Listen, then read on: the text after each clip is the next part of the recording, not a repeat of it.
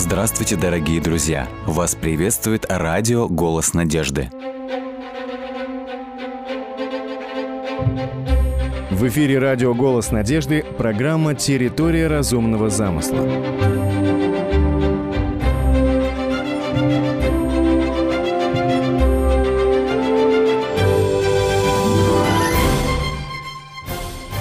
Тема нашей программы – Ахиллесовой пятой эволюции «Естественный отбор». В наши дни эволюционизм, материалистическая догма господствует в общественной мысли. Эволюционная теория опирается на восемь основных столпов. И это естественный отбор и мутации, генетика и ДНК, концепция происхождения жизни без внешнего участия, летопись окаменелостей, геологическая колонна, радиометрическое датирование, космология, этика и мораль. Считается, что эти восемь областей знаний показывают наиболее сильные стороны эволюции, они являют якобы собой несокрушимый оплот, основу эволюционной модели происхождения мира.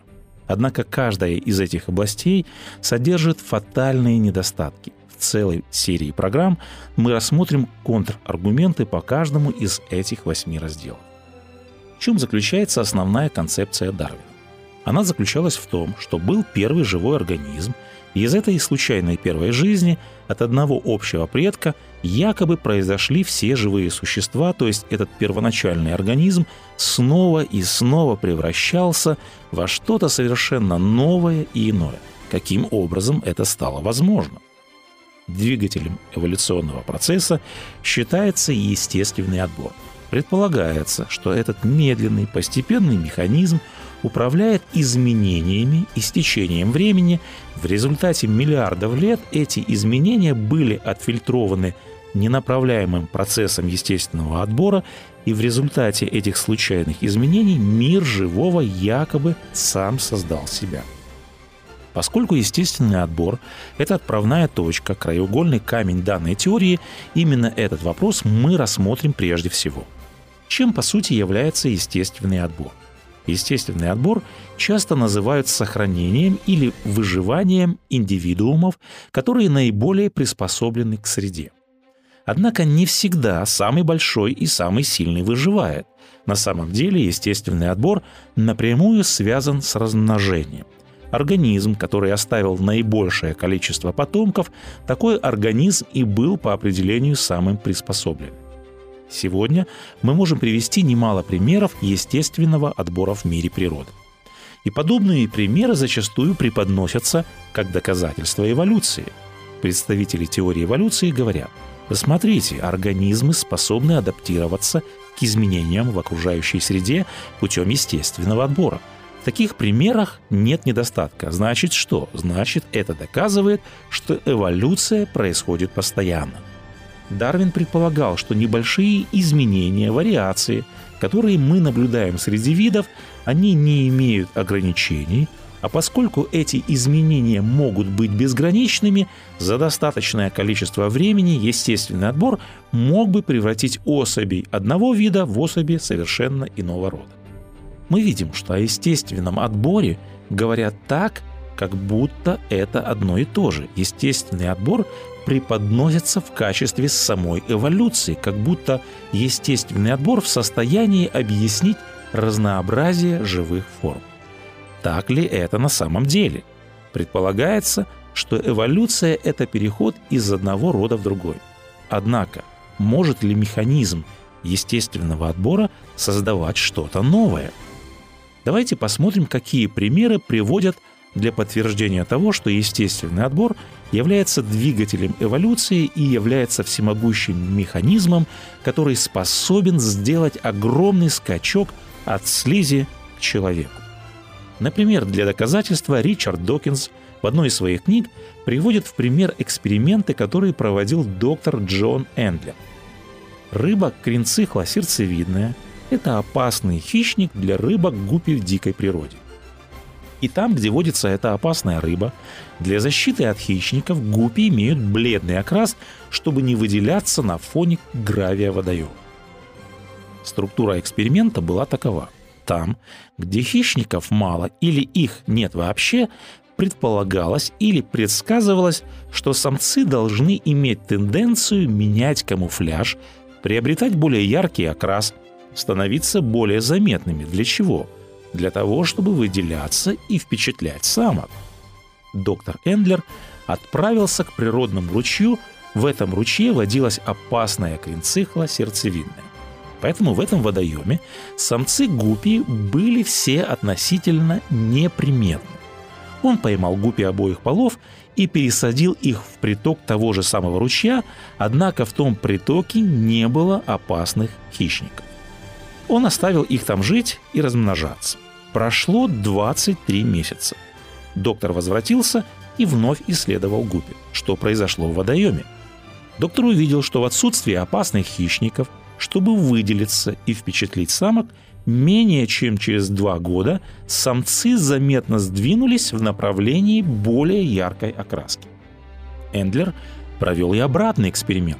Он запустил опасного хищника в водоем, где были гупи с яркими цветными узорами. И после того, как вели хищников, произошло разительное изменение. Спустя пять месяцев резко упало среднее число пятен, и число пятен уменьшилось еще больше спустя 14 месяцев.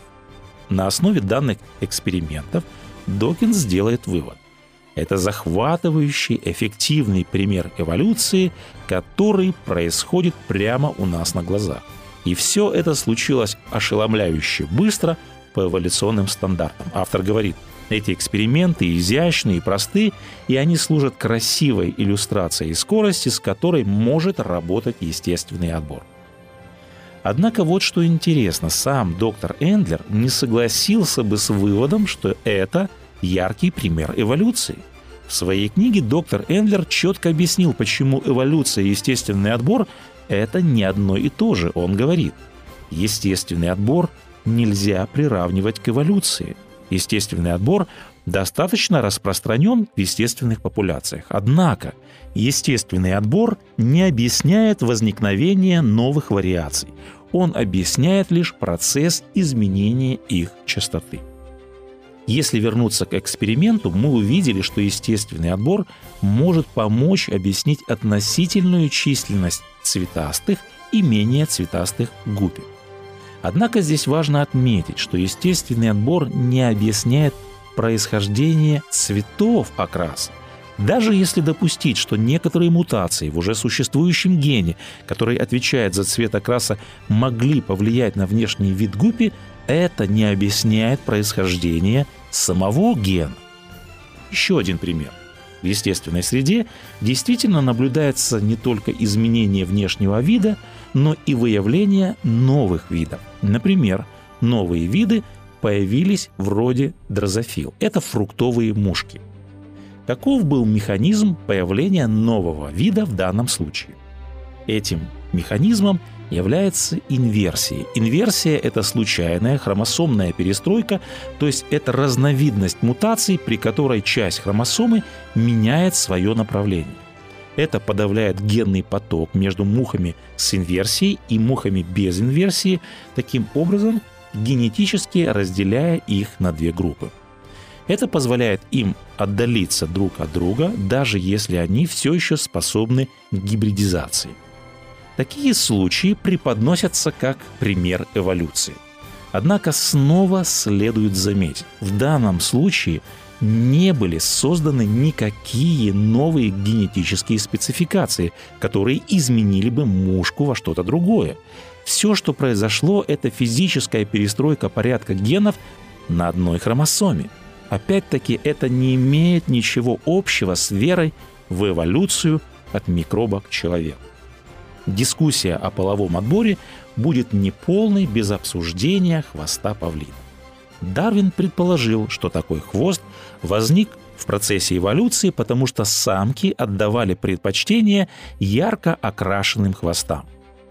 Однако новые исследования опровергли данное утверждение. Оказалось, что самок павлина привлекает не демонстрация хвоста самца, а их скорее привлекает призывной голос самца. Это было семилетнее исследование, и в отчете было отмечено. Хвост самцов павлина относится к самым удивительным и красивым физическим явлениям природы. Однако, согласно новому исследованию, он не возбуждает и совершенно не привлекает самок. Аналогичные исследования птиц отряда куриных показывают, что самки игнорируют оперение самцов. Надо сказать, что это исследование стремилось не опровергнуть теорию эволюции, а наоборот, специалисты стремились подтвердить эту теорию. Однако вот к какому заключению пришли исследователи. Это открытие опрокидывает старое убеждение, будто бы перья самца павлина возникли в ходе эволюции для привлечения самок. В данном случае возникает целый ряд вопросов. Если хвост павлина не привлекает самок, если он не увеличивает шансов выживания своему владельцу, зачем тогда, как утверждается, природа создала такое роскошное оперение? Ради пустой забавы? Ради ненужной роскоши? К тому же такой весьма громоздкий хвост должен очень мешать. А как объяснить само устройство хвоста? Как возникли математически точные геометрические кривые и спектральные цвета окраса хвоста. Дарвин не объяснил, половой отбор не объясняет устройство и внешний вид хвоста павлина. Мы показали несколько примеров, которые приводят для подтверждения того, что естественный отбор – это наглядный пример эволюции. Однако что мы обнаружили – ни один из рассмотренных примеров естественного отбора и видообразования совершенно не подтверждает идеи эволюции от частиц человека.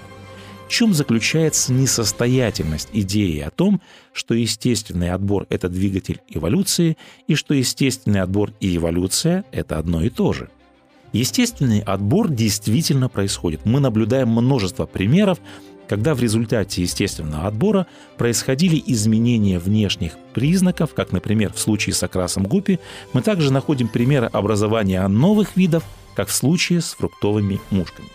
Популяризаторы теории эволюции говорят, эволюция означает изменение. Вот пример простых микроизменений в рамках вида мы видим, как появляются новые виды. Разве это не доказательство эволюции?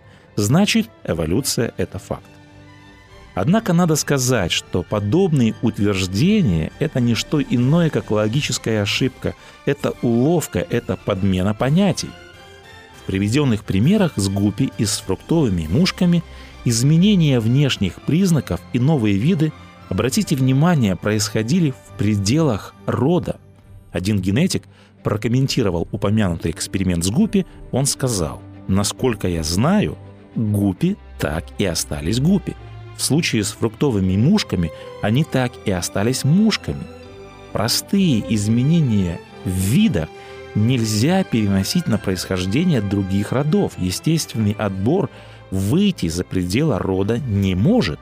Сказать, что простые изменения в рамках одного вида могут накапливаться до такой степени в течение миллиардов лет, что могут превратить микроба в мангуста, в суриката, и в конечном итоге микроб саморазвился даже до человека, который способен заниматься микробиологией, это все равно, что сказать. Раз корова может перепрыгнуть через забор, это лишь вопрос времени и практики, когда она сможет перепрыгнуть через Луну. Вот в чем уловка. Это подмена понятий, это логическая ошибка. Малые изменения не накапливаются без ограничений настолько, чтобы сделать огромный скачок – недопустимо превращать естественный отбор во всемогущую силу эволюции. Естественный отбор и эволюция – это не одно и то же. Тот тип изменений, который мы наблюдали в приведенных примерах, это объясняется всего лишь перегруппировкой уже существующей генетической информации. Когда существа приспосабливаются к изменяющимся условиям жизни, они разворачивают уже заложенную в них генетическую информацию и изменяется, то есть образуют новые виды в пределах рода. Если изменения невозможны, вид вымирает.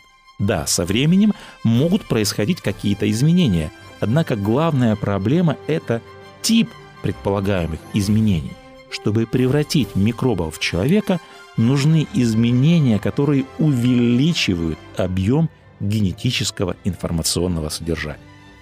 В ноябре 1980 года ведущие мировые эволюционные биологи провели конференцию в Чикагском музее естественной истории. Эта конференция была объявлена исторической. Антрополог и ученый Роджер Левин представил отчет о конференции в журнале Science, он написал. Центральным вопросом Чикагской конференции был вопрос, могут ли механизмы, лежащие в основе микроэволюции, быть экстраполированы для объяснения явления макроэволюции. Рискуя серьезно задеть позицию некоторых людей, которые участвовали в обсуждении, ответ можно дать только один – нет. Давайте возьмем, например, породу немецкого дога и породу собак чихуахуа. Эти породы выглядят совершенно по-разному. Однако эти отличия одного порядка, что имеется в виду. Ни у той, ни у другой породы собак нет перьев, у них нет клюва. Эти и другие признаки, они не присущие волкоподобным. Да, у этих пород может изменяться внешний вид в рамках естественного отбора. Но почему мы не наблюдаем с течением времени возникновение радикально новых признаков, возникновение перьев, возникновение крыльев, клюва? Потому что это не характерные признаки для этих пород, для этого вида. Половой отбор, как и естественный, может выбирать только в пределах уже существующих черт, как это и показал Эндлер со своими гупи. Естественный отбор может работать лишь с тем, что уже существует, с той генетической информацией, которая уже присутствует в популяции. Естественный отбор может удалять только то, что существует, но не прибавляет генетическую информацию. О чем говорят эволюционисты? Представьте, что вы видите поезд, который отъезжает от станции А в направлении пункта Б. Вы видите, как он проезжает расстояние всего несколько сотен метров. Но вы можете разумно предположить, что при достаточном количестве времени поезд дойдет до пункта Б. Именно так эволюционисты рассматривают маленькие изменения, которые происходят вокруг нас. Эволюционисты говорят, если насекомые или, например, гупи изменились всего за два года, то вам не нужно видеть их превращение в слона, так как пример изменений показал, что эти изменения в принципе способны совершить подобное радикальное путешествие. Однако вот в чем вопрос.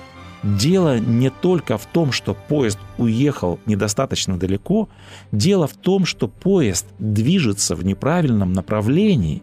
Дело не в величине изменений, а дело в его типе или направлении. Для эволюции необходима не величина, не количество изменений. Для эволюции необходим тип таких изменений.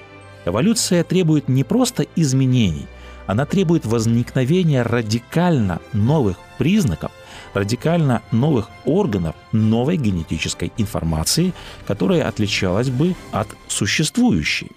Чтобы микроб превратился в человека, необходимо формирование новых, сложных, переполненных информацией наборов генов. Эти новые гены должны содержать инструкции для создания новых элементов, например, мышечных клеток, костей, нервов и так далее, которые не существовали раньше. В чем главная проблема? Естественный отбор – это процесс, который осуществляет селекцию, отбор на основе имеющейся информации, а потому он не может являться созидающим. Естественный отбор не является созидательной силой – он создать ничего не может. Он не может создать того, чего ранее не существовало. Естественный отбор не может привести к возникновению радикально новых признаков новых органов. В результате естественного отбора могут произойти такие изменения, как, например, более короткий, более тонкий, более длинный, толстый клюв. Однако естественный отбор не может объяснить, как возник сам клюв. Естественный отбор может объяснить выживание наиболее приспособленных, но никак не появление наиболее приспособленных. Естественный отбор объясняет изменение окраса гупи, однако он не объясняет происхождение цветов окраса. Даже если допустить, что некоторые мутации в уже существующем гене, который отвечает за цвет окраса, если эти мутации могли повлиять на внешний вид гупи, это не объясняет происхождение самого гена. Естественный отбор не объясняет возникновение также хвоста павлина, не объясняет, как возникли вьюрки, птицы, рептилии, млекопитающие и все остальные существа, Для этого нужно сделать огромный скачок. Эволюция от частиц к человеку предполагает возрастание генетической информации.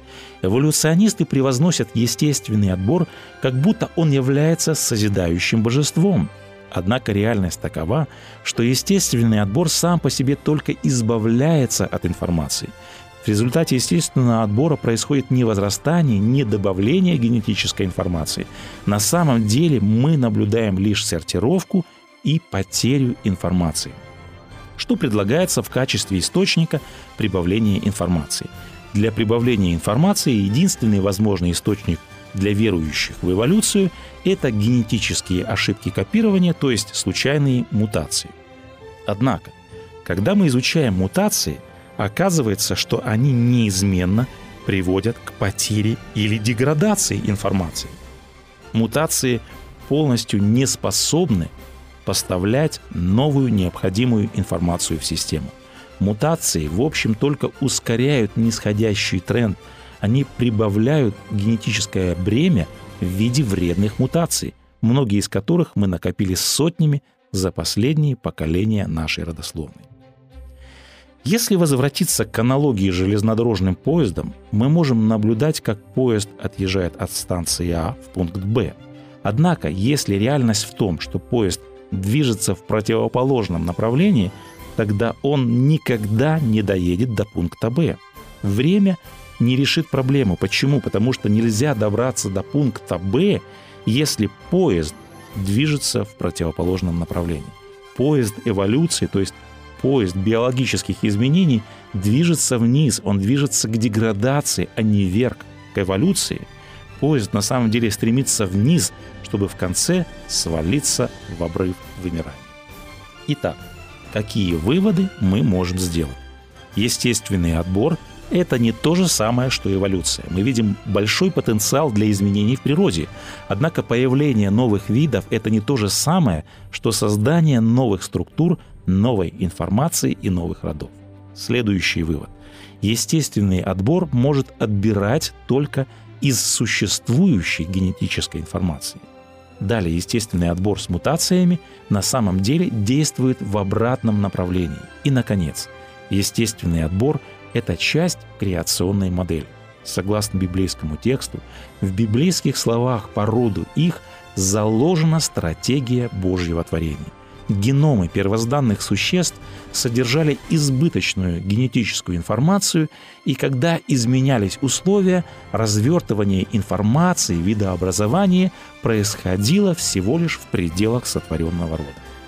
Карл Линней, знаменитый шведский естествоиспытатель, он заложил основы системы именования и классификации живых организмов. Линнея называют отцом таксономии – и он явно понимал принципы естественного отбора и выживания самого приспособленного. В статье о на веб-сайте Музея палеонтологии Калифорнийского университета говорится Линней подметил борьбу за выживание, он однажды назвал природу колодой мясника и войной всех против всех. Тем не менее, он считал борьбу и конкуренцию необходимыми для поддержания равновесия в природе – частью божественного порядка. Природа была создана Господом Богом, и природа была создана так, чтобы она могла самостоятельно адаптироваться, чтобы она могла приспосабливаться к условиям, в которых живые организмы обитают.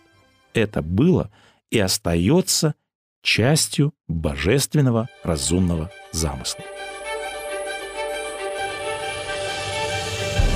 Он сотворил землю силою своей, утвердил Вселенную мудростью Своей и разумом Своим распростер небеса.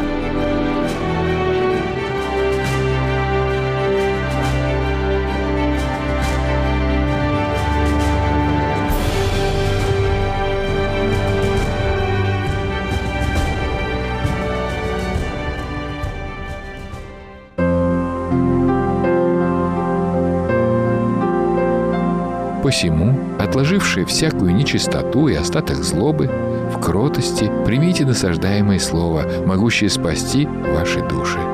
Но кто вникнет в закон совершенный, закон свободы и прибудет в нем, Тот, будучи не слушателем забывчивым, но исполнителем дела, блажен будет в своем действовании. Послание Якова, 1 глава, стихи 21-25.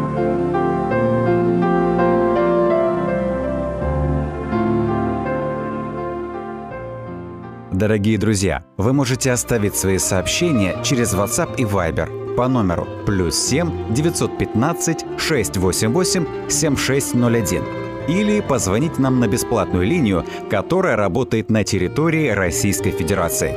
Номер 8 800 100 ровно 1844. 8 800 100 ровно 1844.